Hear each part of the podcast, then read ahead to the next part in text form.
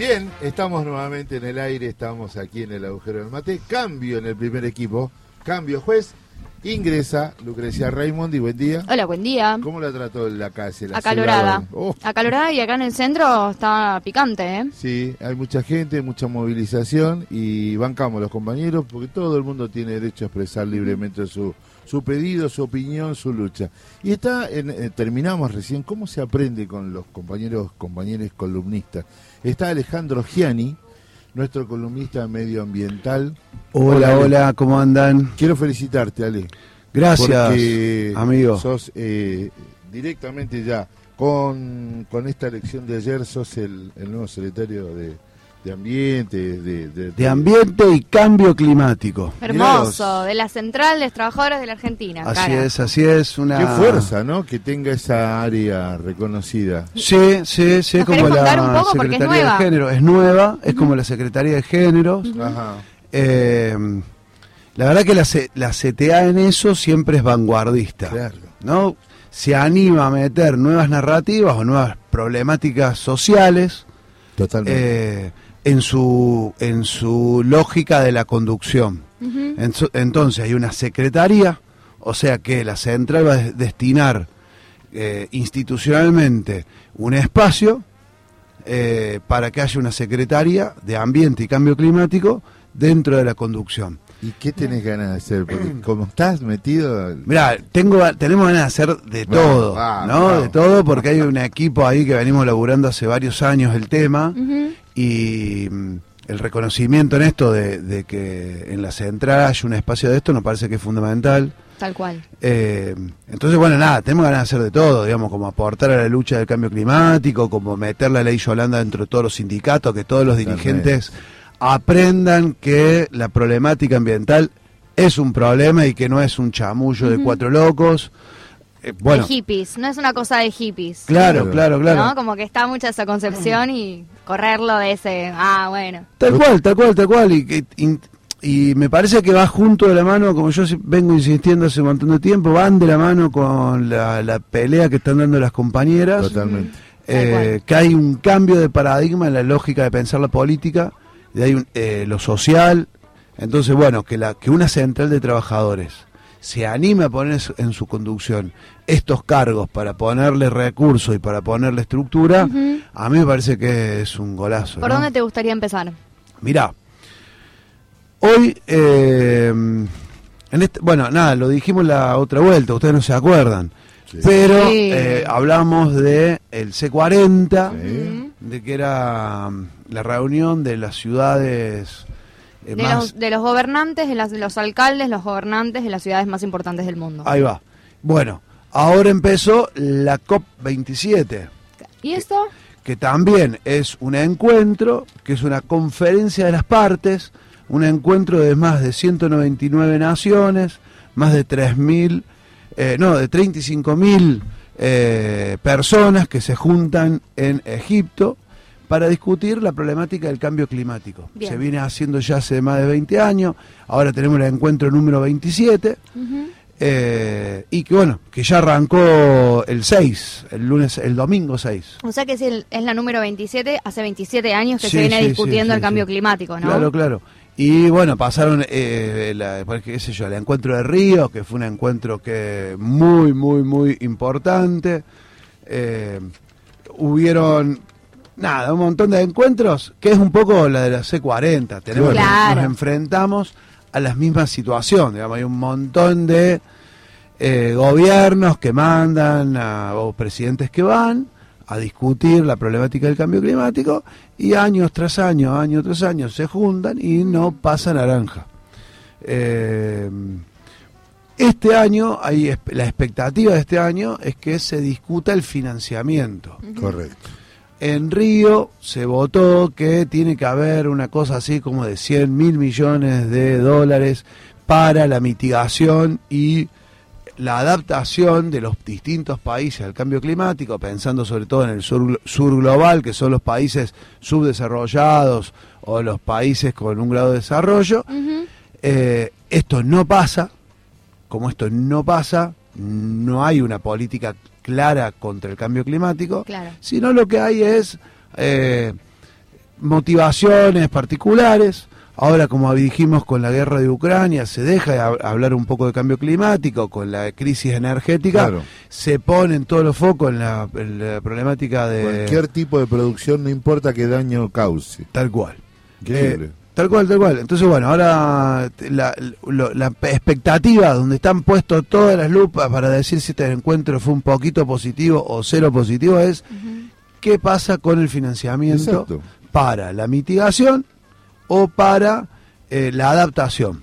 O sea, mitigación es como una cuestión más preventiva, Sí. cómo hacen los países para prevenir el cambio climático, o la adaptación es cómo vamos mejorando la infraestructura de los países más complicados eh, para la, La, transición energética. la transición Sí. hacia un mundo que... Una te- producción no tan contaminante. li- Limpia. Bueno, nada, están, se empezaron a juntar. El, el- el discurso del presidente de la ONU fue un discurso, como siempre, fuerte. Eh, yo creo que él está comprometido. También, también cre- creo que, nada, es, son discursos que son fuertes, pero que no, tiene, que no tienen después impacto en la vida real de los países. Claro. Entonces, eh, él, eh, él habló de que tiene que haber un pacto colectivo para y una responsabilidad colectiva y sobre todo para los países más contaminantes, que son Exacto. los 10 países más contaminantes, que son los países que generan casi el 80% de las poluciones y de los gases de efecto invernadero eh, y de los residuos a nivel mundial. Perfecto. Y eh, hablo de una cosa que está buena porque a nosotros nos da un impulso para los países que tenemos una tradición más combativa, que es ponerle un impuesto a las petroleras eh, por, las, por las ganancias extraordinarias. Sí, Claro. totalmente. Y sí. Eh, que la ONU se anime a decir esto ya es importante. Ujú. Está bien. Y sí, porque da un puntapié para que después los estados puedan Claro, tomar claro. políticas concretas respecto de Tal eso. cual, tal cual. También la ONU viene hace, de- hace un montón de tiempo diciendo que, eh, como el- lo, ¿cómo se llama? Las, a Cuba, el, el bloqueo a Cuba, eh, pero pierde, Estados Unidos pierde escandalosamente y no pasa A nada. Cuba y a. Venezuela Sí. y en su momento también fue Sí. a toda la zona cual, de bueno. Irak. eh, ¿no? Siguen los bloqueos y la ONU se sigue pronunciando en contra y no pasa absolutamente nada. Lo mismo hablábamos con el C40. Yo sigo creyendo ingenuamente de que se junten. A que no se junten, es preferible que se junten. Y Sí. Que se junten y saquen algunos documentos criticando, diciendo la importancia. Genera eh, una masa crítica a nivel mundial para que haya leyes, para que se tomen en cuenta cosas, para que haya pequeños avances en distintos lugares.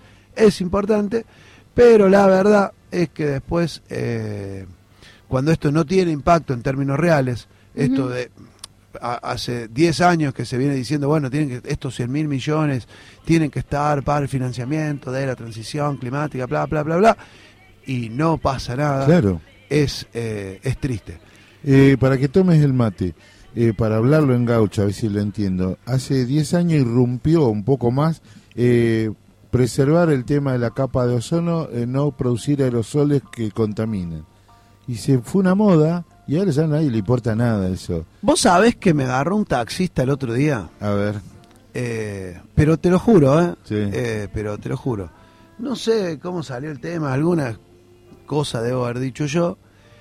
Y eh, me pregunta, ¿y en qué está eso del agujero de ozono? mira. Que no se habla más.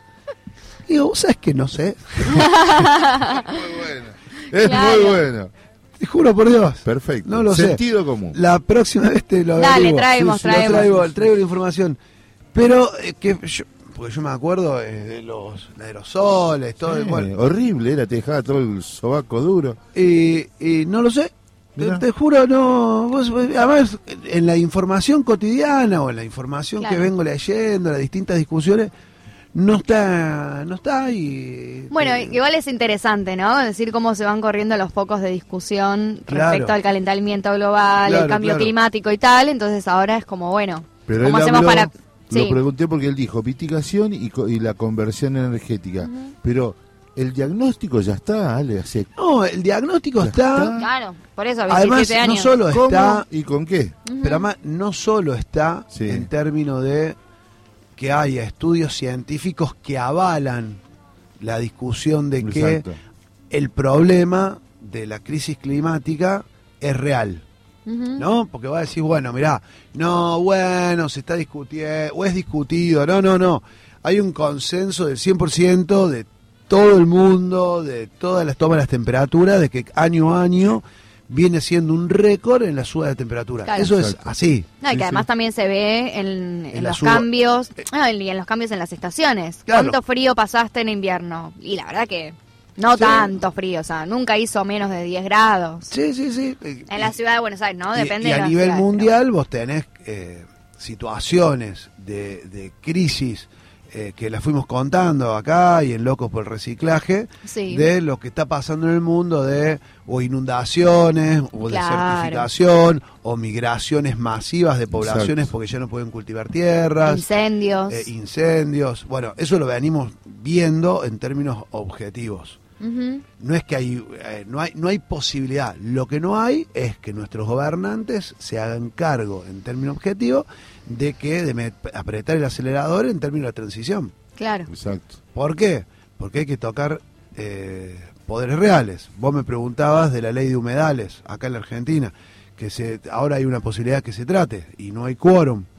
Bueno, el lobby sojero, el lobby de las multinacionales, eh, las empresas eh, más importantes, ponen mucha plata para que estas cosas no pasen. No pasen. Que ahora el PRO no está, no está mientras te, te acoto, mientras te tomas el mate, que o sea, supuestamente se iba a tratar hoy en comisión eh, la ley de humedales y el PRO no está dando quórum. eh, por presión también de los gobernadores, de algunos gobernadores que están a su vez recibiendo presiones por parte de las Claro, empresas, claro, ¿no? porque, Claro. porque incluso, que tampoco se dice, eh, hoy estaba leyendo que es- este mes hay un nuevo récord de extracción de vaca muerta, Mm. cosa que nos pone contento a todos.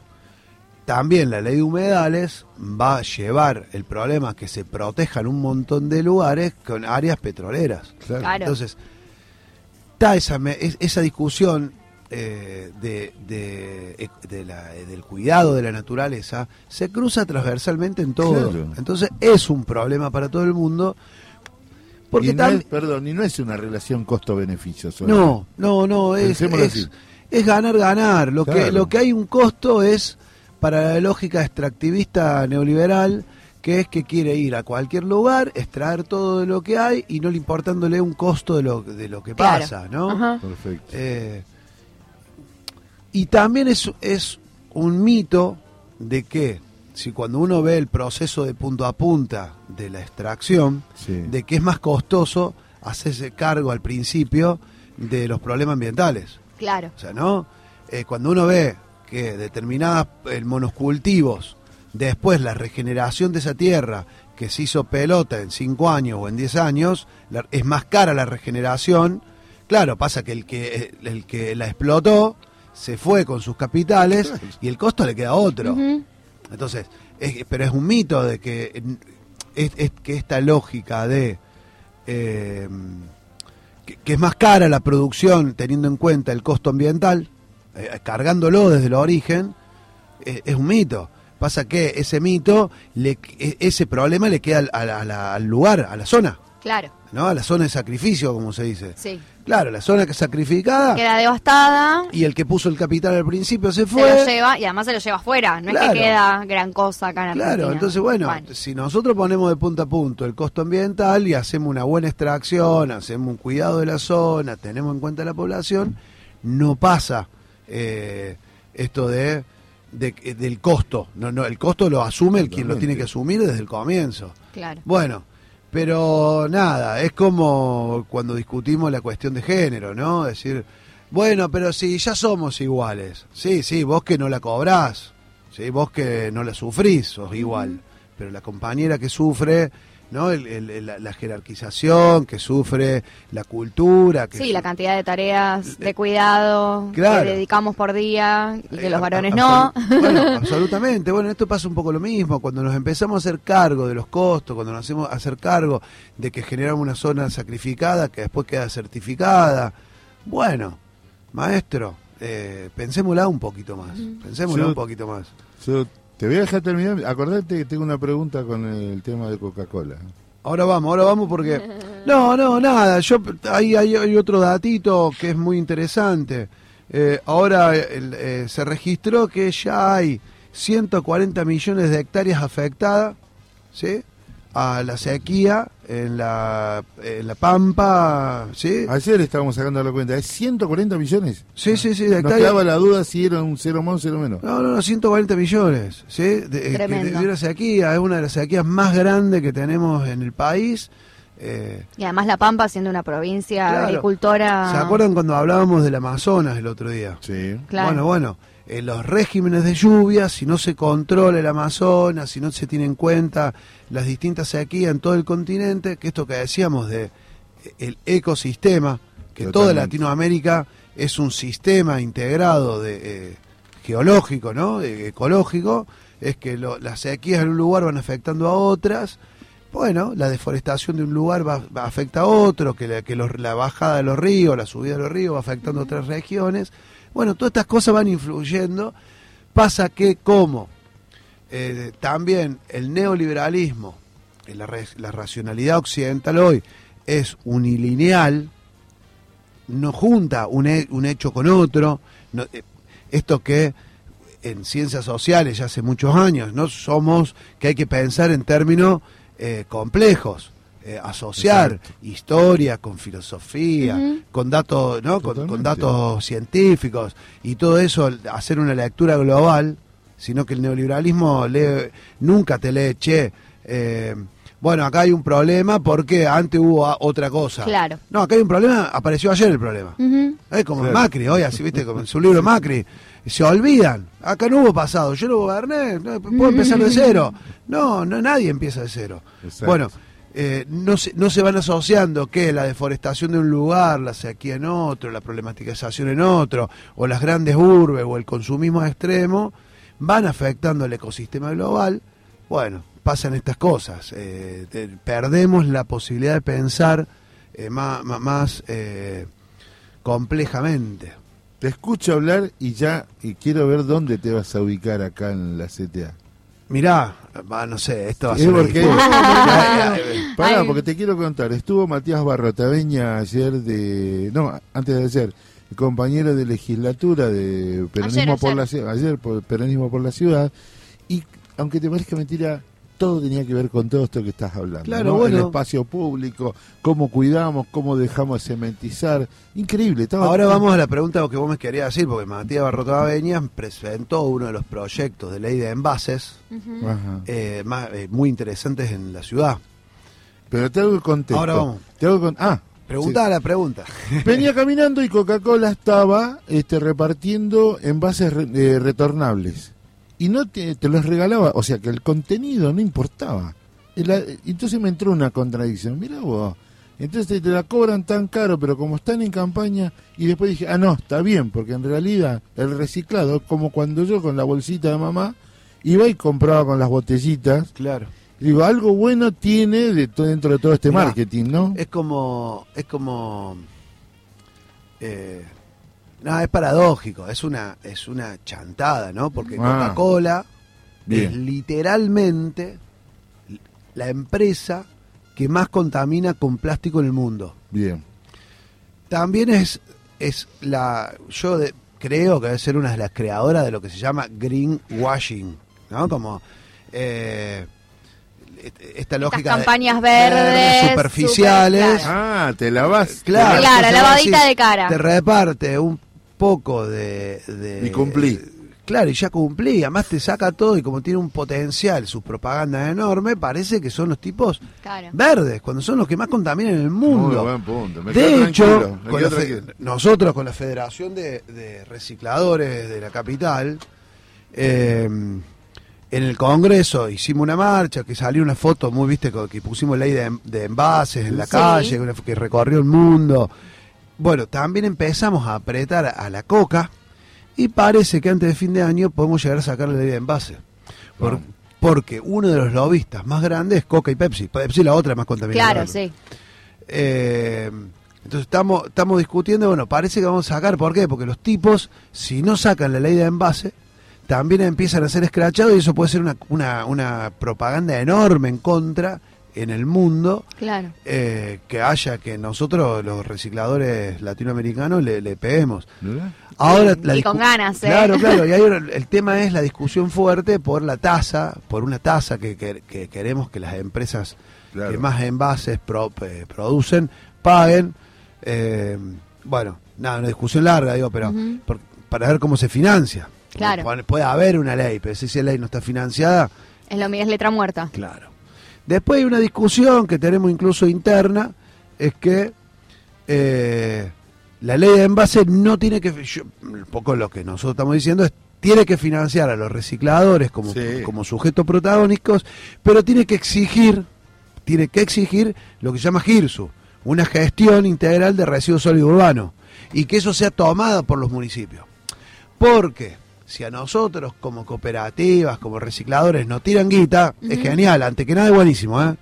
Pero nosotros también tenemos que exigir que haya sistemas, que los municipios se hagan cargo de la recolección de residuos y separe la recolección de residuos húmedos de secos y que la- com- como logramos en Capital y que los secos se la den a las cooperativas. Claro. Y eso legislado. Ale, igual para el redistribuir, o sea, separar el residuo seco hay que tenerlo limpio, ¿no? Sí. ¿O no sí. necesariamente? A ver, sí, depende qué residuos. Por ejemplo, el PET, ¿no? La, los envases de plástico. Sí. Y a veces, si están limpios o sucios, lo importante es que los separen. Pero, por ejemplo, el cartón y el papel, si no lo, si no lo separan limpio y no hay un cuidado específico de los consumidores, te lo dan contaminado y entonces la empresa que te lo compra no te lo compra. Claro. Entonces, Eh, en realidad hay que tener especial atención con los cartones, los papeles. Sí, sí, no, sí. no tanto con, no sé, el envase del queso untable o la leche. Claro, bueno, pero ahora si querés vamos, hagamos un programita que contemos Dale. cómo se recicla Eso, cada uno. trae, traeros. Pero no, en principio es, si separamos lo húmedo de lo seco, ya es un golazo. Totalmente. Perfecto. Totalmente. Te voy a regalar en el día de hoy, porque vos sos de origen cordobés, te vamos a regalar en el día de tradición, hoy es toda música referida, reversionada, preparada por el compañero Martín Fedele. Alejandro Giani, queremos ser parte de esta lucha, de este lugar nuevo que tienes en CTA, así que bienvenido y gracias por la columna. Vamos.